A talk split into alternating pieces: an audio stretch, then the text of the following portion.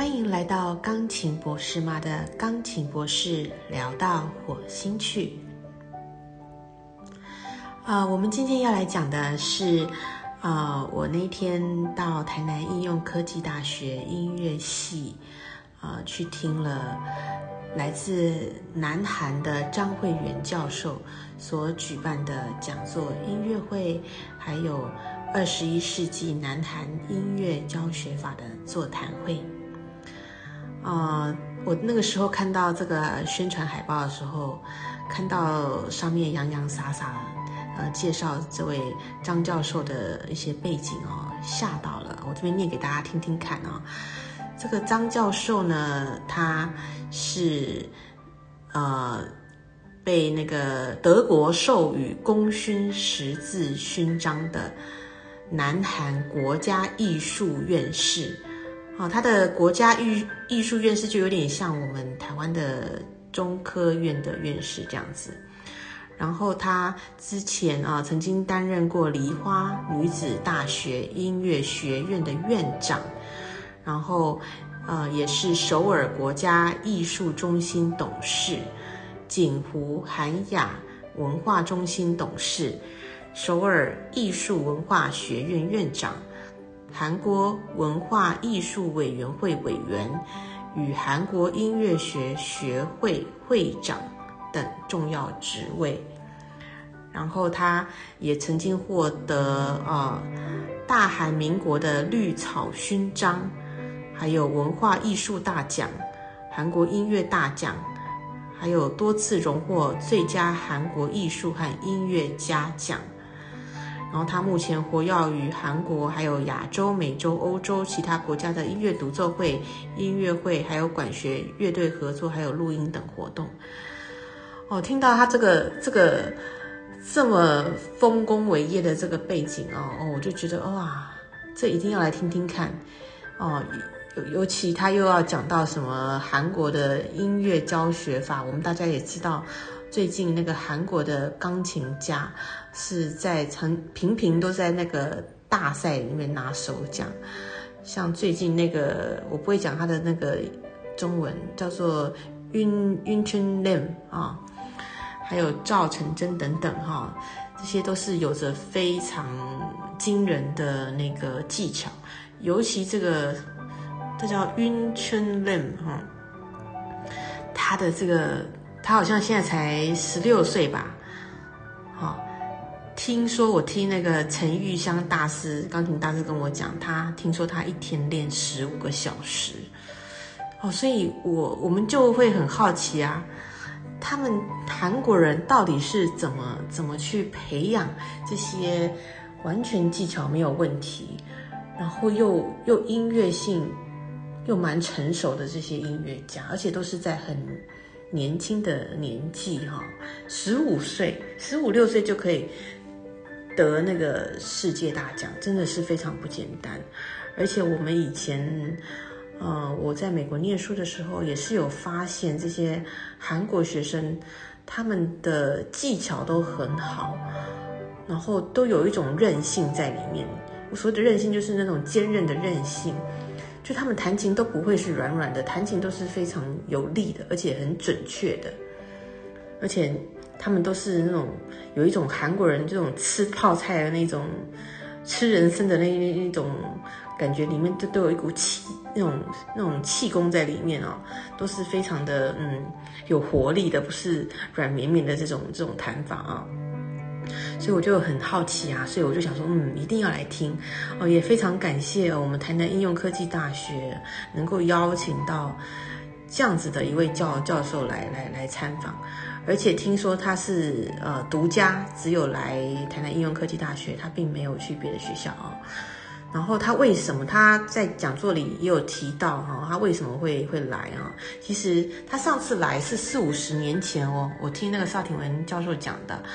他上次来是已经是四五十年前，那个时候跟台北市立交响乐团合作教那个协奏曲。然后这次他为什么会来，也是呃音乐系的杨楠教授还有邵廷文教授他们呃力邀他来的，因为他们呃这两位教授之前啊也常常呃去韩国，然后带学生去那边参加呃他们所举办的比赛，然后也都有荣获很好的成绩。然后而且这个邵老师他们之前也有在韩国教学过。就跟这位张教授已经有长期的一个一些交流了，所以张教授对他们也非常的信任。然后也他说，张教授在讲座里面还说到，这个台南应用科技大学在那边还蛮有名气的啊。所以也谢谢啊，我们邵廷文还有杨楠教授两位啊，把我们这个台南的这个音乐学校，我这个音那个应用科技大学的音乐系哈。呃的名气带到韩国啊，好，所以呢，这位教授呢，我就听那个邵老师讲，这位教授居然几岁？大家猜猜看，居然八十五岁，而且我听那个邵教授跟我讲的，他是前一天晚上。才到，然后他就是到高雄，然后他们去高雄接他嘛。然后听说他一一到那个台南的时候，他马上说他要练琴，所以马上没有吃晚餐。然后他说他不要吃晚餐，他马上就就练了两个小时的琴。哦，这样折腾哦，而且他是一个人哦，一个人提着行李，八十五岁这样子，然后一来一来马上就要那边练琴哦，不吃晚餐这样子，然后隔天早上十点的讲座这样子。哎呀，八十五岁，我真的是我我我我我很难想象我八十五岁的时候有没有办法像他那样子的经历啊？我猜是没有。八十五岁我可能不晓得在哪里了啊，不一定都还还还在这个世界上啊。然后这个张教授真的很不简单，你看他的，我们的韩国人可能都吃那个人参吃泡菜，皮肤非常的好。他的他的状态看起来大概就是像大概六六十几岁而已哈。然后我们待会会讲到他，他弹钢琴其实像二三十岁而已哈。好，所以在早上十点到十二点，他下午还有一场讲座，就是一点到三点。然后所以早上这一场呢，他主要是演讲音乐会，主要他是弹奏加布里埃尔皮尔纳。这位是一个一个法国的法国的作曲家哈，他是出生于一八六三到一九三七，然后张教授主要是从他的十五首钢琴曲这套组曲里面选了六六首出来弹啊，啊，我稍微念一下，啊这六这六首哈，是有一首叫做在教堂，一首是无言的浪漫，一首是华尔兹，一首是纪念册的一页，一首是塔塔朗泰拉。还有另外一首是音乐会练习曲，所以张教授他基本上就是简单介绍皮尔纳的生平跟他的钢琴音乐，然后呢，他就是示，当然就是示范弹奏啊。然后当他弹琴的时候，他完全是背谱的啊，完全是背谱。然后他一弹呢，你知道他走路八十五岁，走路就还是还是很很小心哦，走路没有办法很快。但是他一坐在钢琴上，手一放在上面，然后声音一出来哦，那个不是八十五岁哦，我们一般老人的声音哦，不是哦，那听起来是有深度的哦，那个触键，好，还有那个那个力度，还有当他弹到快快的乐句的时候，那种流畅度，哦，完全就是嗯。看不出来，听不出来是八十五岁的，很惊人啊！所以我们就想说，你看我之前我以前的那位老师啊，这个美意三重奏的钢琴家 Menahem Pressler 啊，他也是一直弹琴弹到九十八岁。然后这位张教授已经八十五岁了，八十五岁还弹，他中间他还弹了一首。有几几首都是比较快的，像这个音乐会练习曲也是快的，然后也是有大和弦的，所以他这些快速弹奏音群，他都还是可以弹得出来啊，而且他的那个和弦也是都可以用用全身的力度哦，这真的是很不简单哦。然后呢，他弹完啊，他主要这因为这位法国作曲家，我感觉他这些作作作，他这些作品哦，有有点是像在致敬那些呃浪漫时期的一些一些伟大的作曲家，像像这首在教堂啊，就有点像舒曼的那个儿时情景里面的第一首的那种感觉，就是你会有多层次的旋旋那个那个肢体啊，就是会有主旋律。然后会有后面的背景，呃，比较小声的那些伴奏这样子。然后还有像 Waltz，里面有一首叫 Waltz，这也是有点像肖邦的比较比较呃他的他的主要的作品啊，他的像肖邦的华尔兹，然后还有塔朗泰拉等等的，所以有点就是像是在呃对这些呃浪漫时期啊伟大作曲家的一个致敬这样子。然后呢，这个张教授他是怎么示范？他弹完之后嘛，他就是示范，对不对？他的有一个很大的特点就是，他会弹不对的跟弹对的哦，让你去做比较，好，所以你就可以很清楚的可以知道，哎，哦，什么样是比较不对的，什么样是他想要传递的对的声音，这样子。然后呢，在这个在教堂这首里面呢，它就是像我们讲的，像多层次、多肢体嘛，就是你要用一只手弹出两个层次啊，用一只手，比如说用右手弹出一个主旋律加上伴奏。然后呢，他就讲到呃小声，他就有示范到小声，跟呃之后会讲到的大声，我把它综合一起起来讲好了。所以他就讲到。我们弹琴啊，除了就是从手指、手尖、指尖那个指腹，到我们的手腕，到我们的前手臂，到我们的呃这个后臂这里，然后到我们的整个后背，还有我们整个身体。好，他讲说这弹琴你运用的运用的力那个力气是整个身体的。然后比如说你大声的时候，你就必须要用到你整个。大你整个身体的力量，然后他就有示范啊，用弹大和弦的时候，你整个身体啊，整个力度、力气放下去，哎，而且你弹下去啊，他有示范说，弹完之后就是放掉，弹完之后这个力度就放掉，因为这个声音听起来才会是松的，而不是紧的。我也常常跟我学生讲，就是你你这个声音。可以，别人是可以听得出来是紧的还是松的，哦，尤其是在弹大和弦的时候，你要弹完之后用力完就要马上放松，所以他就做了很多示范，他就一直啊用他的手就是放掉，他就做很多这种姿势，就是希望大家能够把弹完用力完之后，这个手整个必须是放松的，然后他也有示范说，如果是紧的紧的和弦弹出来会是怎么样，然后放松的和弦弹。出来又会是怎么样？而且它是弹一连串，就是一一一一个乐句，所以是一连串的呃和弦，所以每一个和弦你都是放松的这样子。然后再来，他又讲到小声，哈，所以比如说你在弹小声的时候，你就必须要呃把你的力气集中在你的指尖。所以我才我也常跟我的小我的我的小小学生讲啊。我的学生们讲啊，你小声不是就是软弱无力啊，你反而小声是更坚韧的。你的手指，你必须把你整个力力气都集中到你的指尖，好，所以他就有示范小声，比如说他在他有示范在高声部的时候小声，还有你如果是松软不集中的声音，好，所以他就是很清楚的弹了两种不同的声音让你去辨识，所以你就会知道说，哎。真的是需要小声才有办法把那个声音传递出去，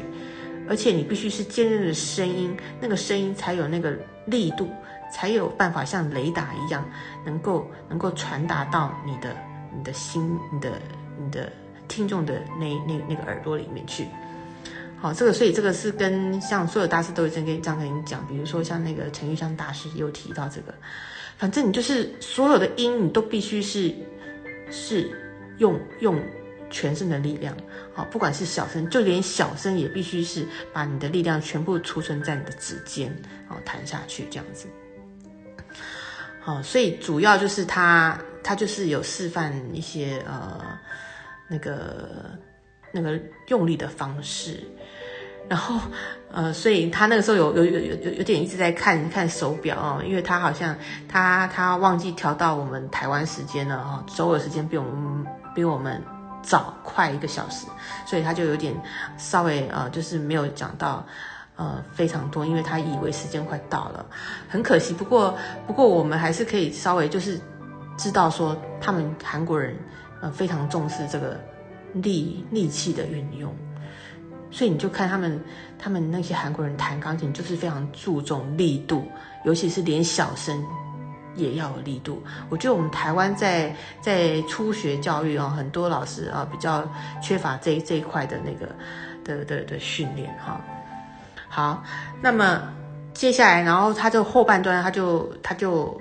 他就在讲了他他他在推广的，他们其实他也是他们韩国钢琴协会的主席，然后呢，他就在推广呃近几年他就在推广一个钢琴的 concertino 的这个计划，就是小协奏曲的计划，就是他觉得说。钢琴很很可怜啊，常常都必须是独奏家啊，就是你自己一个人在在琴房里面练琴啊，所以他们这个钢琴学会就就呃举办了一些呃作曲的活动，就是邀请各个国家的的人来创作，用他们当地的民谣来创作一个小小型的协奏曲啊，就比如说钢琴跟四重奏。弦乐四重奏这样子，那就是变成说，哎，我只不需要跟找到一个交响乐团啊，我只要一个钢琴跟四个弦乐器，我就可以有那种弹协奏曲的感觉。一个小型协奏曲的感觉，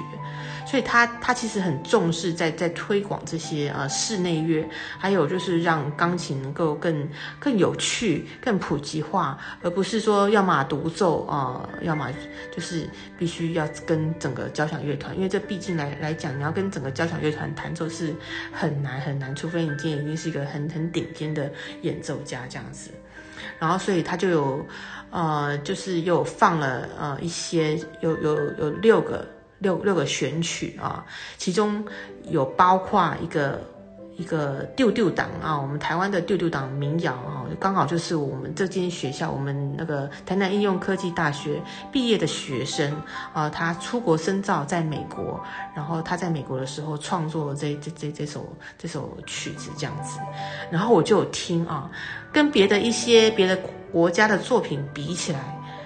别的国家的作品啊，比较偏，大部分都都都是啊比较优美的旋律。然后我们这位学生他就选了这个丢丢档是比较轻快的。然后我觉得在在那个曲就是曲风的曲这个作曲方式里面，这位学生的作曲风格我觉得是最多元最多元化的，因为他不仅啊有有快的运用了选了这个快的这个主题。它在中间有把它变慢，而且有把它变成，因为本来应该是快乐的嘛，它要把它变成小调，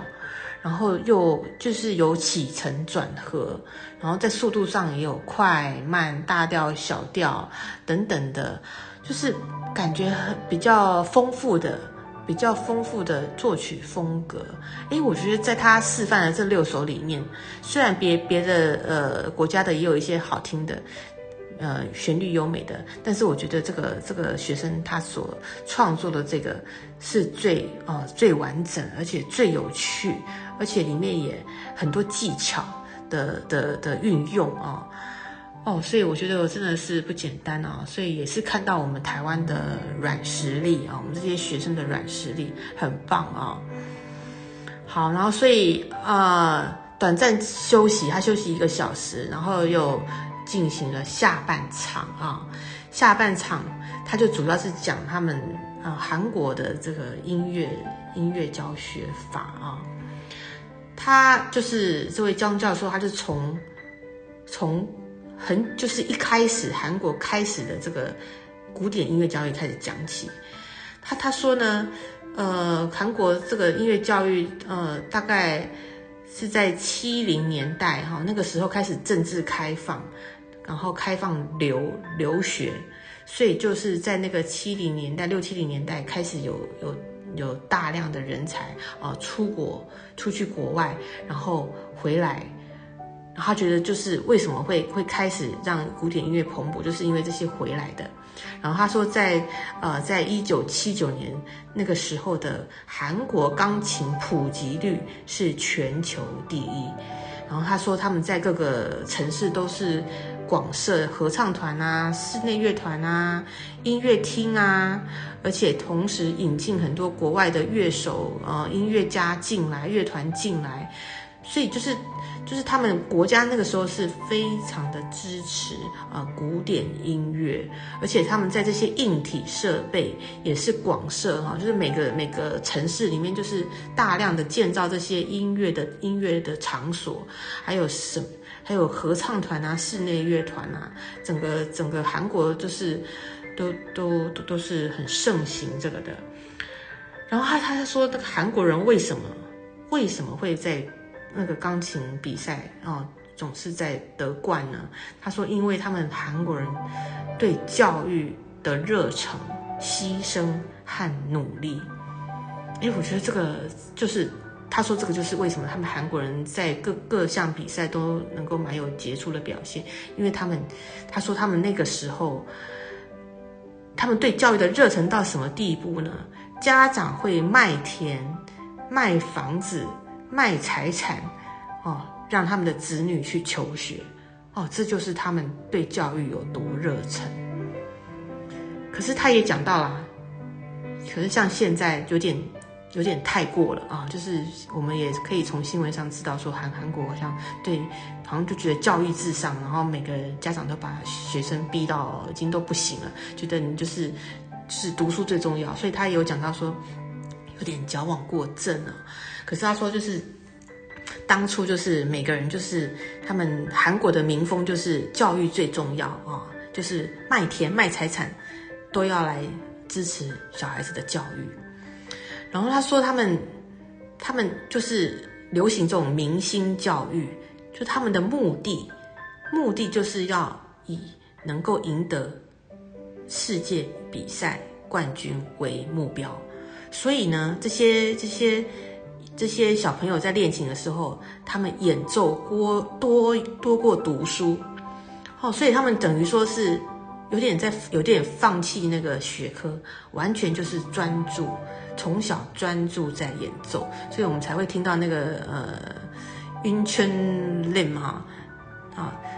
才会听到说他他练十五个小时，所以是有可能的。你想想看，你二十四小时减掉减掉十五小时，剩下九个小时，你你睡个六个小时好了，你只有三个小时可以吃饭啊，可以放松啊，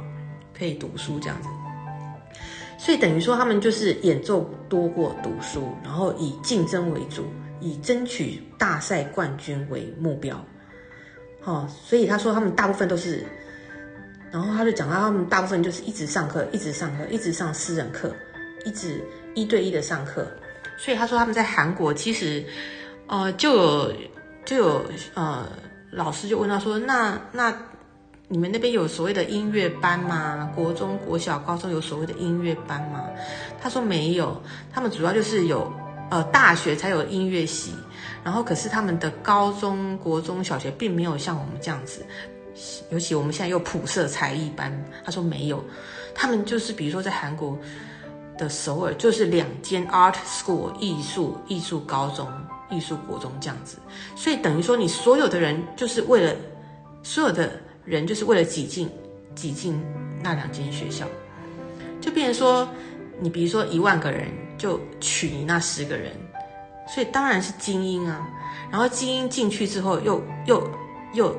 十五个小时的训练，哦，以以争取大赛冠军为目标。所以这是很恐怖的，所以等于说他们这些人才都是挑选过的人才，然后再进行把所有的资源都集中在这些这些这些小孩子身上，所以他们当然啊，所以这个这个这个集中教育要精英教育哈，但是他就讲了，他今年八十五岁，他从五岁开始学。呃，弹钢琴已经弹了八十岁了，他也见过这个整个韩国的这样这个这个古典音乐的这个这个眼镜哦。他说呢，他说其实能够成就呃钢琴大赛冠军就那么几个人，所以他觉得说韩国现在其实非常缺乏的是普遍的钢普遍的古典音乐教育，因为他们现在已经那种精英教育已经有了，可是他他觉得他们在那个普遍的音乐教育素质不够。所以等于他现在他想做的是推广这些，呃，就是一般的古典音乐教育，啊，因为他觉得说，并不是所有人，你想要你想要拿世界冠军，你就可以拿，哈，因为这是有太多太多的元素在里面的。我之前也有讲过，其实包括你你从小你要找好的老师，还有你本身的支持啊，你你家庭你家庭的支持等等。哈，还有社会支持，所以这个元素缺一不可，所以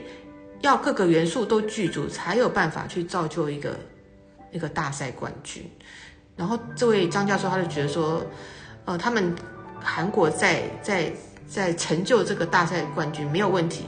因为他们本来就是精英教育，而且他们就是那种以赢得大赛冠军为目标的。但是他觉得他们缺乏的就是普遍的这些古典音乐教育。啊，所以他就是他就是现在都都觉得说他在要他要推广，他觉得说这些专业的音乐教育应该要多样化，啊，应该要扩大课程，探索不同的方式，而且要跟进时代，要跨领域结合，比如说音乐技术啊，加上工学啊，加上这些计算机呀，然后融合学科知识啊，人文啊，社会素养啊。然后促进社会参与啊，教育多样性选择啊。他觉得说，呃，除了独奏之外，应该开发团体活动，比如说数位钢琴啊。然后要减，就是不只是一对一。他觉得韩国太多一对一，每个人都在一对一。他觉得说，应该要数位钢琴，然后同时指导很多学生啊，包括合奏的一些理论啊。而且，呃，应该要让这些人才。学音乐不是只有独奏家而已哈，他应该要录音啊，可以推广其他的这职业啊，教育节目啊，动画等啊，音响啊，维修啊，调音师啊等等的。他说，因为不是每个人都可以当独奏家，我们应该激发创造力。诶，他这个就是我们我们台湾现在也在做的啊，因为大家要知道，真的你要变成一个一个站在舞台上的巡回演奏家。真的没，真的不是一件容易的事情。你像那个陈玉香大师，他每天也是从以前到现在，哦，每天六到六小时，至现在是至六小时，以前小时候是八小时以上。他是从九岁这样子，七八岁这样子，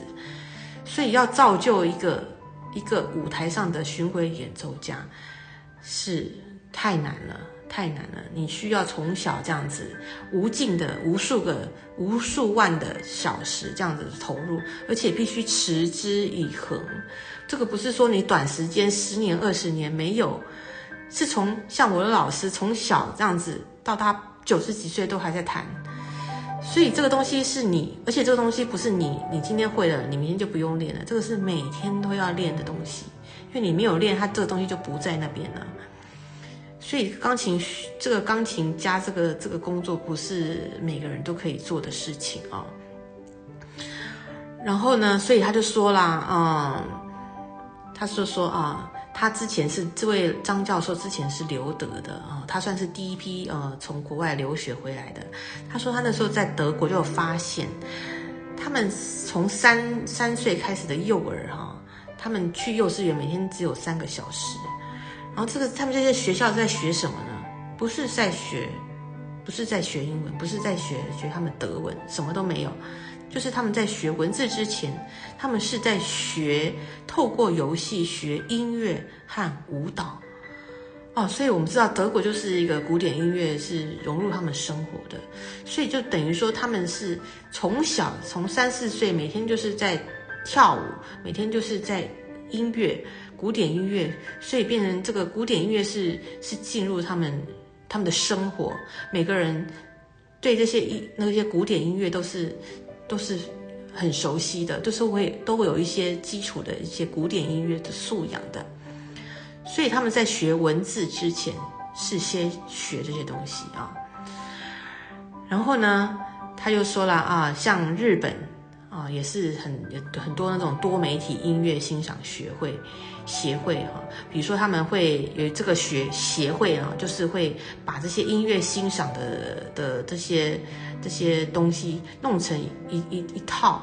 哦。把它分成，分不同的程度，然后向全国各地去推广。比如说，他今天到比较乡下的，他可能就是拿一些比较大家耳熟能，就是大家比较能够亲近的。他如果今天到一个比较知识水准比较高的，他可能就拿一些比较比较深、比较艰难的一些古典音乐。就等于说，他们整个有有有有弄出一套系统，让这个音乐欣赏协会啊。透过这个音乐欣赏协会去推广到啊日本的全国各地，然后所以他就在讲啊，其实现在啊很多战争啊，他说他说通常国与国之间大家都是在讲政治交流啊、科技交流啊等等的，他觉得应该多一点音乐上面的交流，然后各个国家应该交换讯息、分享资讯。然后应该是研究多国的音乐，然后他觉得说，透过音乐人的音乐教育啊、研讨会啊、研习会啊、教材开发啊、音响器材啊、旅游等等、人民合作等等，就是透过这些国际交流，他其实也是讲到一个最后一个重点，他就是说，希望透过音乐这些交流，能够减少国家纷争啊。有点像是世界大同的概念，因为音乐不分国界，用音乐来做国家与国家之间的交流，所以也蛮感慨的哈。你就可以看到，呃，这个韩已经八十五岁一位韩国人啊，他从五岁开始学钢琴，然后有是韩国第一批啊留德回来的，然后他也见证了韩国整个整个教育。过程啊，那个整个古典音乐的推广到现在，整个那个韩国的古典钢琴是站在全世界的前端了啊，top 顶尖了啊。然后他也是在韩国的那个政治界啊、音乐界啊，都是担任最重要的角色。然后他也是呃，透到各个国家去推广，所以你就看到这样子一个一个呃钢琴教育家他的视野。啊，就是他觉得他也讲了啊，能够成为真正的舞台上的巡回钢琴家，没有几个啊，那个付出的心力实在是太多太多了，所以他觉得这种东西应该是要普及化，也不是说普及化，就是说这些学音乐的应该要呃，把你的触角啊往旁边。有更多跟音乐相关的啊，音乐音响啊、录音啊、教育啊、多媒体啊等等的，这些都是更多很多可以做的事情。所以这也是让让我们国家的我们的想学古典音乐的也可以去思考一下，因为你如果真的要成为演奏家，那个真的是从小你就要付出无数尽的小时。而且要找到好的老师，从小这样子。而且你，你如果要走音乐，这个是一生的工作。你每天你必须把练琴当做是你生活的一部分，音乐就是你的生活。要不然你真的是没有办法呃做一个这个巡回的演奏家。所以换个角度来讲，你你如果真的那么喜欢音乐，你可以把音乐呃的触角带入呃各个不一样的领域。其实像比如说呃呃最近有一位呃作者。呃，还有那个那个声音的表达师啊，林一柔，她也是呃音乐，本来是学古典音乐上来的，但是她现在就在呃教人家如何如何呃声音表达，这都是她做的也非常非常成功啊。然后有教大人，也有教小孩啊，还有一些音乐治疗师啊，诶，这音乐治疗其实也很广诶。不是只有说在呃可以治病哈，治老人的病，你连小孩有些小孩他他有自闭症，他没有办法呃就是很比较晚讲话，有有些这个音乐治疗还可以引导这个还没有讲过话的小孩讲话，所以有很多的触角啊，你们可以去我很我们现在学音乐的人可以可以去去触及的。还有比如说音乐的录音啊，哦，录音也是一个非常深奥的学问。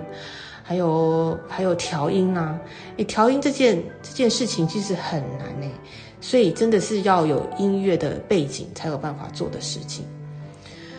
啊，那像周杰伦也是一个非常成功的，也是从古典音乐出来，然后跨界到流流行音乐，然后但是把古典音乐的元素带进流行音乐，所以其实呃音乐可以做很多的事情，所以呃可以去，但是。所以，万一今天你没办法成为一个独奏家，不用丧气啊，你就可以，呃，多多方面的去发展这样子。